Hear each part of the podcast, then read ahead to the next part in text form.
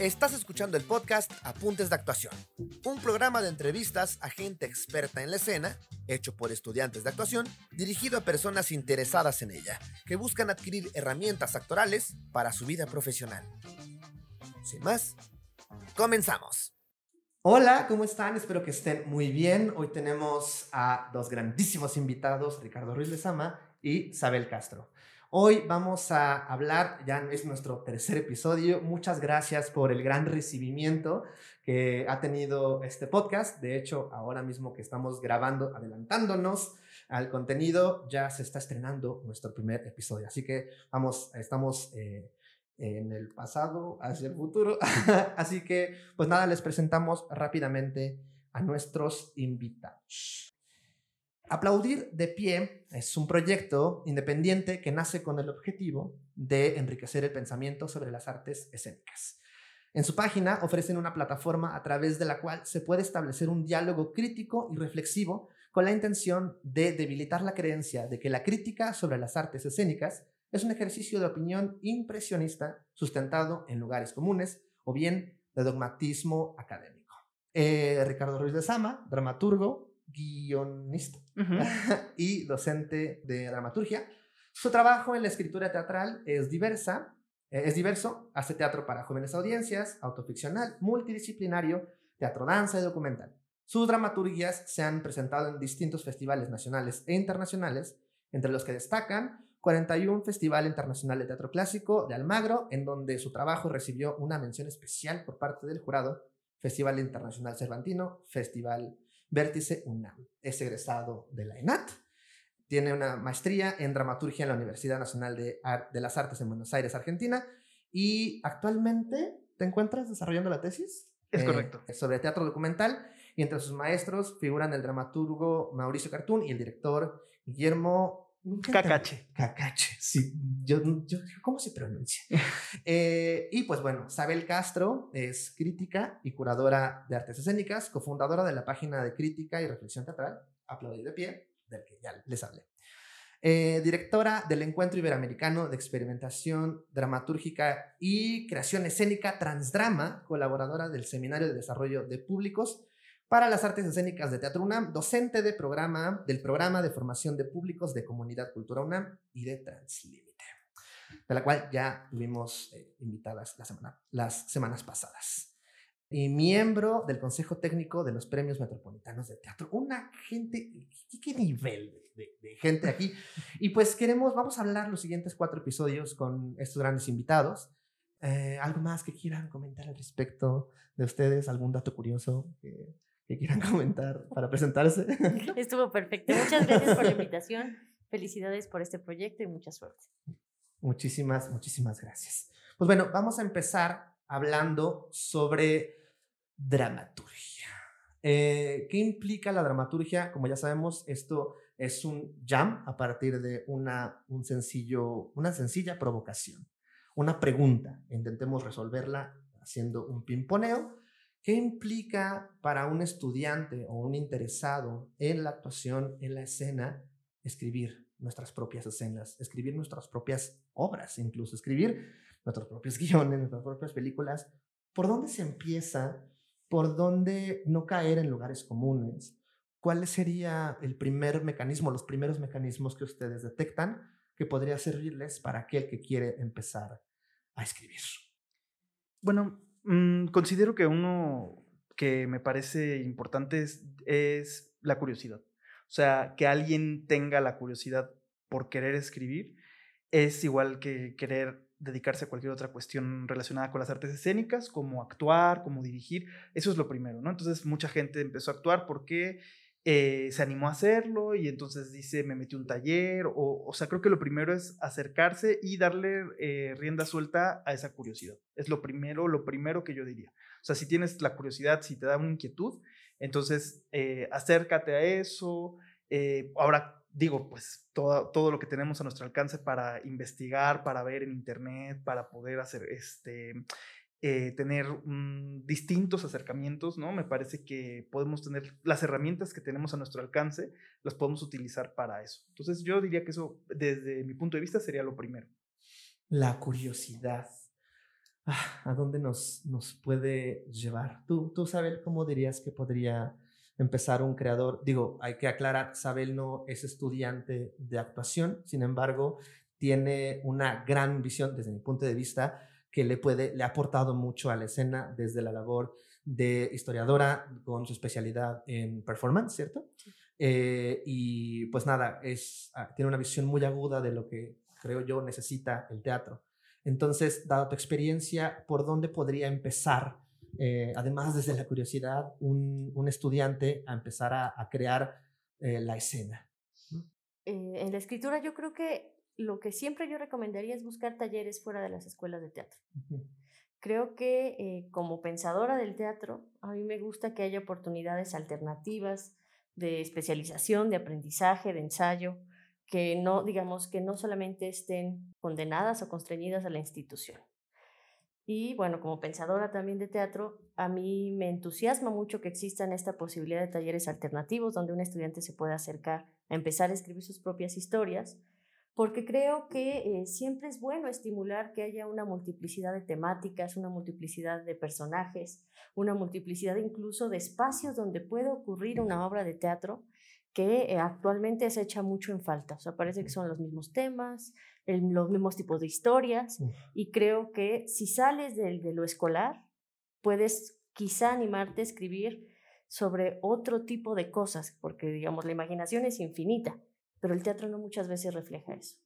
Ok, recuerdo, recuerdo mucho para aportar al, pimponeo que en las clases que tomaba contigo, Ricardo, recuerdo mucho que, que tú me decías, Ricardo, eh, la importancia del boceto, ¿no? La importancia de escribir lo primero, o sea, escribir lo que me interesa, escribir sobre lo que quiero hablar, sobre un, algo que no tenga ni pies ni cabeza, pero sé que hay una pulsión de, de, vida de contar algo y, sobre, y, pensar que es un boceto y pensar que al siguiente día lo podremos mejorar. No, al siguiente día no literalmente, pero o sí, la siguiente semana poder revisitar y revisitar y entonces empezar a crear desde ese lugar de imperfección, ¿no? Recuerdo mucho también que en tus clases me decías, nos decías, hoy en día la obra de teatro ya no es el punto de llegada, sino es un punto de partida como una excusa, ¿no?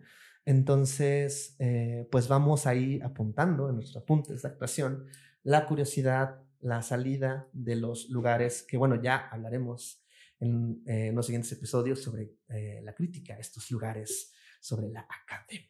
Pero bueno, pronto, pronto, pronto. Este, y al respecto de la importancia del boceto, mm, ¿cómo podríamos ir mezclando estos, estos temas que más ¿Qué podría seguir después de esto? De ya escribí, ya me animé, ya, ya tengo unos primeros bocetos, quién recurro, este, que ya lo empiezo a montar, este, ¿cómo, cómo podríamos avanzar? Pues bueno, también yo partiendo de, de, que fui estudiante, lo que puedo compartir es que en mi experiencia eh, esa curiosidad eh, me llevaba a que de pronto en, las, en los ejercicios había de alguna materia podíamos escribir y yo lo tomaba, ¿no? Decía, bueno, pues voy a escribirlo, ¿no? Porque me llamaba la atención, así como me saliera, ¿no?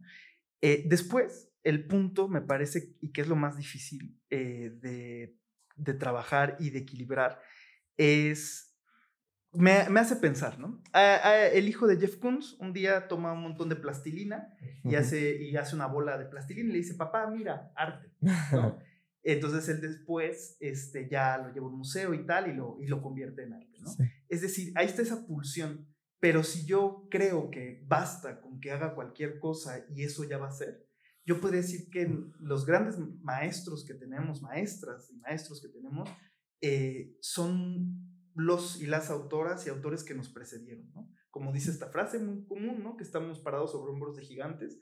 O sea, ya está ahí me recuerda mucho una dramaturga que se llama Griselda Gambaro, que ella decía, como no existía propiamente estudiar dramaturgia cuando yo empecé a escribir, entonces ella eh, analizaba a los grandes autores y a las grandes autoras y se preguntaba. Creo que también la segunda cuestión es preguntarse. Primero lo hago, ¿no? Me aviento y lo hago. Después me pregunto, ok, a ver, esto porque va, a pasar, ¿no? A menos que nos encontremos frente a una persona que sea un genio o una genia, ¿no? Va a pasar que vamos a decir, está medio raro.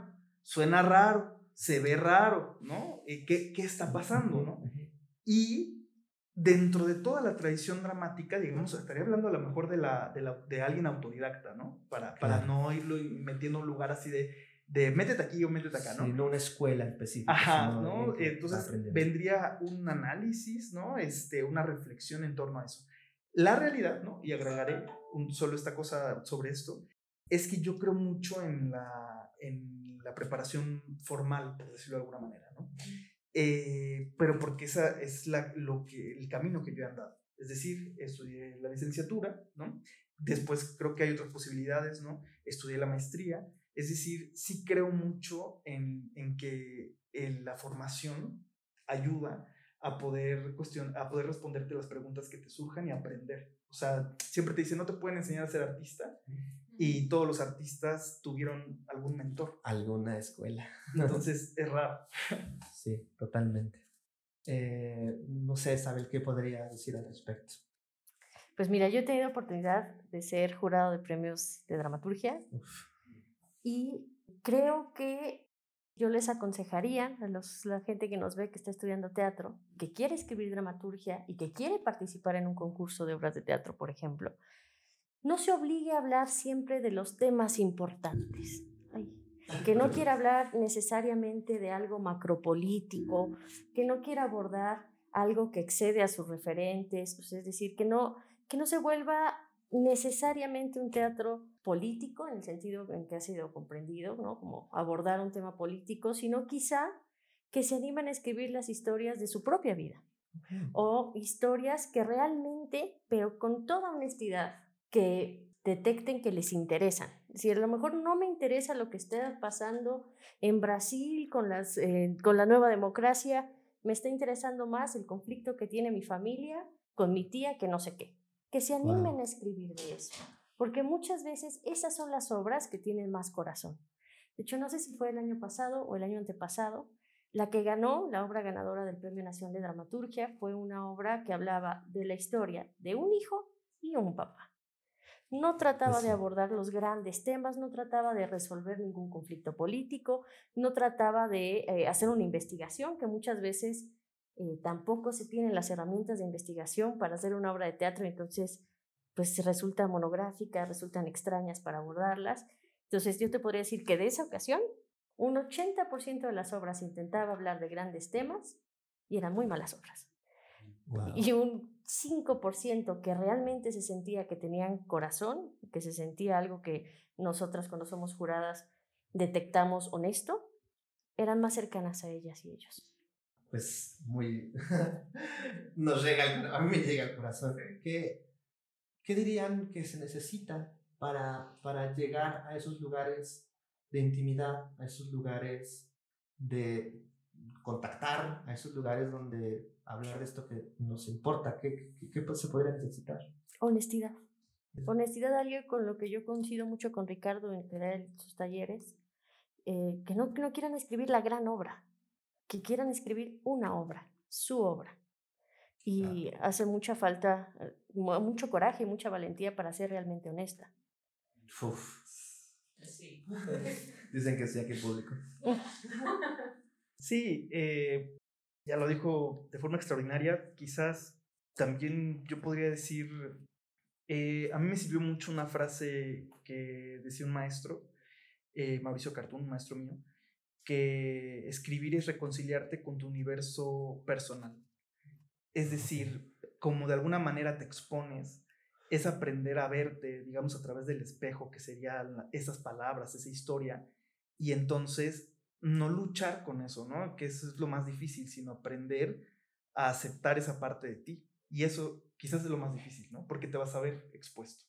Entonces, cuando te expones, eh, no vas a querer, o sea, al principio uno quiere escribir para, en general nos acercamos al arte para que nos quieran de algún modo, ¿no? Porque soy simpático, porque soy intenso, ¿no? Cierto y lo llevamos a la vida, ¿no? Y entonces en la escuela lo pueden ver, ¿no? Ay, es que ese es el que se la pasa cantando y ese es bien loquito, ¿no? Ese baila muy bien y ese eh, siempre imita a los profes, ¿no? Siempre tenemos todo eso. Y muchas veces tiene que ver con esa socialización. Y a veces pasa que cuando estamos más afuera que adentro es cuando menos estamos eh, cerca de poder contactar con eso genuino. Ay, Dios mío, me cayó una piedrota. sí, sí. No, y fíjate, en esa hora que ganó el año pasado, Sí. sucedía en un Walmart. Ok. Era un encuentro de un abuelo y un hijo. Y alguien podría pensar, antes de escribir, ¿cómo voy a hacer una obra en un Walmart? Es cualquier lugar. Está muy chafa eso. Y era una, es una obra muy entrañable. Creo que se llama así El Quijote en Walmart o algo así. Es de Víctor Velo. Qué chido. Las juradas de ese tiempo fue una decisión unánime. O sea, porque esta tiene corazón. Y había otras que hablaban de conflictos y de presidencias y de eh, cambios climáticos y del futuro y de mitos y no tenían ese corazón. ¿Ustedes dirían que la dramaturgia hoy en día está virando hacia algún lugar? Es decir, recuerdo, por ejemplo, hace, antes de la pandemia, justo antes de la pandemia, platicaba con, fue a una masterclass con David Holguín y le preguntaba que hacia dónde vira el teatro del futuro. Decía, el montaje de los grandes clásicos está regresando, ¿no? Eh, y en ese momento tenía todo el sentido porque había una Antígona, había un Edipo, había un no sé qué cosa en la Compañía Nacional y había el remontaje de otro de los clásicos, Shakespeare todo el tiempo. Y aquí pondría dos cosas. ¿Qué cambia con, en este momento entre pospandémico? Porque a día de hoy estamos grabando y estamos en la quinta ola con el cobrebocas recién iniciado.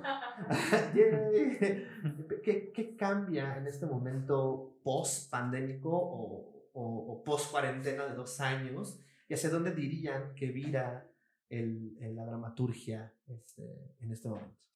Yo me pasó cuando empezó la pandemia mm, ver que había gente que se manifestaba porque quería ir al gimnasio.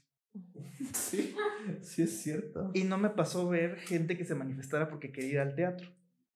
Ouch. Entonces, a mí me hizo pensar algo que ya siempre se había dicho, ¿no? Lo dice muchas personas, entre ellas, por ejemplo, Ionesco dice que, que el teatro no sirve para nada, pero que sirve para enseñarnos que hasta lo que es inútil es indispensable. Bueno, lo dice de una forma más bella, pero más o menos eso es lo que él dice, ¿no? Eh, me parece que no sé hacia dónde va a virar, sería demasiado arriesgado no apuntar, Sí, a todo eso, pero por lo menos sí manifestó un, un hecho contundente y es eh, quizás podríamos haber seguido sin teatro más tiempo y tal vez a, alguien, a más gente no le hubiera importado. Es decir, yo ya lo había reflexionado y es tal vez nuestro teatro, a diferencia de lo que nos gusta decirnos, no es tan necesario como, como nos gusta imaginar, ¿no? Entonces, Wow. quizás para mí sería ese cuestionamiento de cómo el teatro podría hacerse necesario. Lo mismo me pregunta. Lo mismo me pregunta todos los días y por eso está este tipo de proyectos. Ay, no sé, tú sabes. Mira, voy a empezar por algo que, bueno, en otro episodio vamos a hablar de la crítica, pero Sí. siempre es bueno tener herramientas críticas, Está siempre todo el buenísimo. tiempo. Sí. La crítica es esencialmente un ejercicio de cuestionamiento. Cuestionarlo todo, cuestionar todo lo que nos dicen, incluyendo, hoy para mí, principalmente los llamados grandes maestros. Empezaste la pregunta diciendo, citando a David Holguín, que es un maestro muy reconocido por la institución teatral, y diciendo que el señor dice que van a regresar los grandes clásicos. Yo le diría a ese señor cuando se han ido. Claro. Regresar de qué estás hablando, si nunca se fueron. Entonces, bueno, ese nada más como un comentario. Y tampoco me gustaría responder hacia dónde va, porque hacer un diagnóstico es muy injusto, cada año cambian un poco las, Sí, claro. las tendencias, pero sí te podría decir lo que esperaría que pasara. Esperaría un teatro que se anime a abordar universos distópicos. Esperaría un teatro que se anime a relacionarse con la virtualidad, que no le tenga tanto miedo por ese prejuicio que se tiene y que sabemos que no funciona, por algo el teatro está caducando. Entonces, Claro. que, que, que, que sí realmente tenga una disposición de dialogar con las tecnologías. Ok, uf, mucha información. Mucha información condensada que justo para, para eso se trata, ¿no? Vi- vinimos desde un lugar de cómo poder empezar hacia dónde podemos terminar, ¿no? Hacia dónde un gran foco de un gran faro que nos pueden aportar. Vamos a un corte rapidísimo y regresamos con los apuntes finales. Les dejamos un mensaje de nuestros patrocinadores. Hola, regresamos en un minutito al programa Ay, necesitamos dar un mensaje de nuestros patrocinadores, ni modo. Y pues nuestros patrocinadores somos nosotros mismos, el crew de este programa. Si eres actriz, actor en formación y te interesa seguirte dando a conocer, seguramente vas a necesitar renovar tu book o tu demo reel tarde o temprano. Así que aquí estamos nosotros. En este crew tenemos todo para ello: cámaras, luces, un estudio, locaciones, productores, más actores, musicalizador, en fin, tenemos toda una productora a disposición para ti, para que tú puedas brillar y mandar un material muy bonito a tus castings, incluso si necesitas hacer castings, nosotros te los podemos grabar. Así que, pues nada, eso es todo, mándanos un mensajito si requieres una ayuda. Y también dentro de un tiempo queremos abrir talleres con las y los invitados a este programa.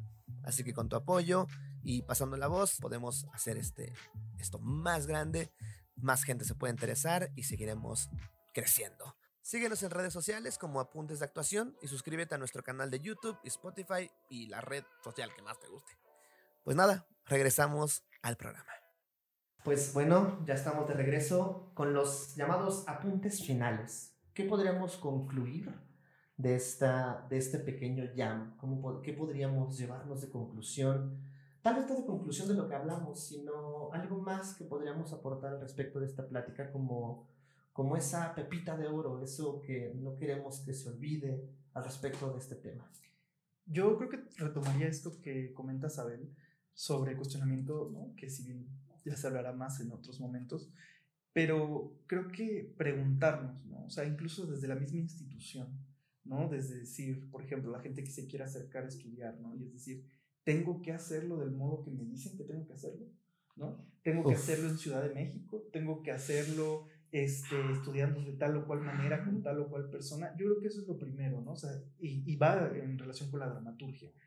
Eh, creo que al final lo que se vuelve interesante es cuando las personas van de alguna manera dialogando y discutiendo con eso que se nos dice, ¿no? A veces desafortunadamente siento que la escuela nos educa para, para obedecer y lo interesante es justamente cómo van regresando y, y los artistas y las artistas y van este, poniendo en crisis el status quo.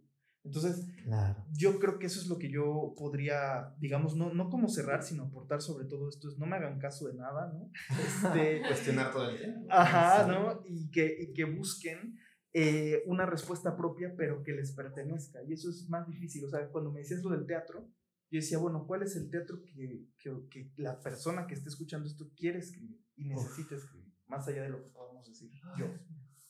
Sí, sí, totalmente. Y yo pensaría que eh, en atención al público para el que va a dirigir este, este programa, que piensen que todos los premios en México son un espejismo. Eh, eso, en relación con la dramaturgia, que los tomen mm, no como algo decisivo y contundente nunca. Nunca nadie tiene la última palabra de qué es eso, qué es lo mejor. Sé que mucha gente escribe dramaturgia para ganar un premio y si no lo gana, se fija en la obra que ganó y intenta hacer algo parecido a esa obra que ganó. Abordar los temas que están ganando. Pero como vuelvo a mi eh, ejercicio favorito, que es el cuestionamiento, ¿quién te premia? ¿Para qué te premian? ¿Cuándo te premian? Porque muchas veces hay, hay grupos, hay gente, ¿no? Que se sustenta en nombres muy rimbombantes para dar premios, pero si tú te fijas en los perfiles de esas personas, que están calificando si tu obra es buena o mala, y ahí me incluyo también que he sido jurado, revisen quiénes los están evaluando, cuáles ah. son los criterios de valoración de esa persona y de ese conjunto de personas, y no se dejen guiar por lo que alguien más dice. Si les gusta escribir teatro y tienen ganas de hacerlo, no, no lo va a decidir eh, nadie si son buenos o malos. No lo va a decidir ningún premio. De hecho, no sé si esto lo vamos a hablar en otro programa y si no lo retomaremos. Claro, claro. Pero tiene que ver justo, una vez me preguntaba alguien sobre si podía ser actor. ¿Tú crees que yo puedo ser actor? Y le dije, bueno, si me estás preguntando si puedes ser actor, cualquiera puede ser actor, porque te, doy la fortuna de trabajar en una compañía de teatro ciego y de todo tipo de personas de cualquier característica pueden actuar. Si tú me estás preguntando si puedes entrar a una escuela de teatro, no lo sé, porque depende de un perfil. Claro. Pero no es lo mismo.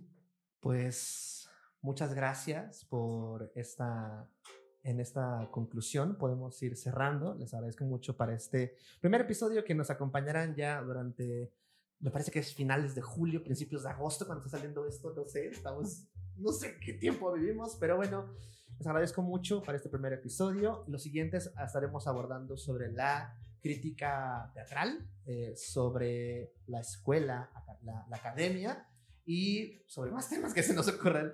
Así que hoy nos divertiremos mucho. Muchísimas, muchísimas gracias. Estos apuntes de actuación, suscríbanse al canal, ya saben, la típica de suscríbete, la campanita, cinco estrellas en Spotify, coméntanos, compártelo con, tu, con quien quieras.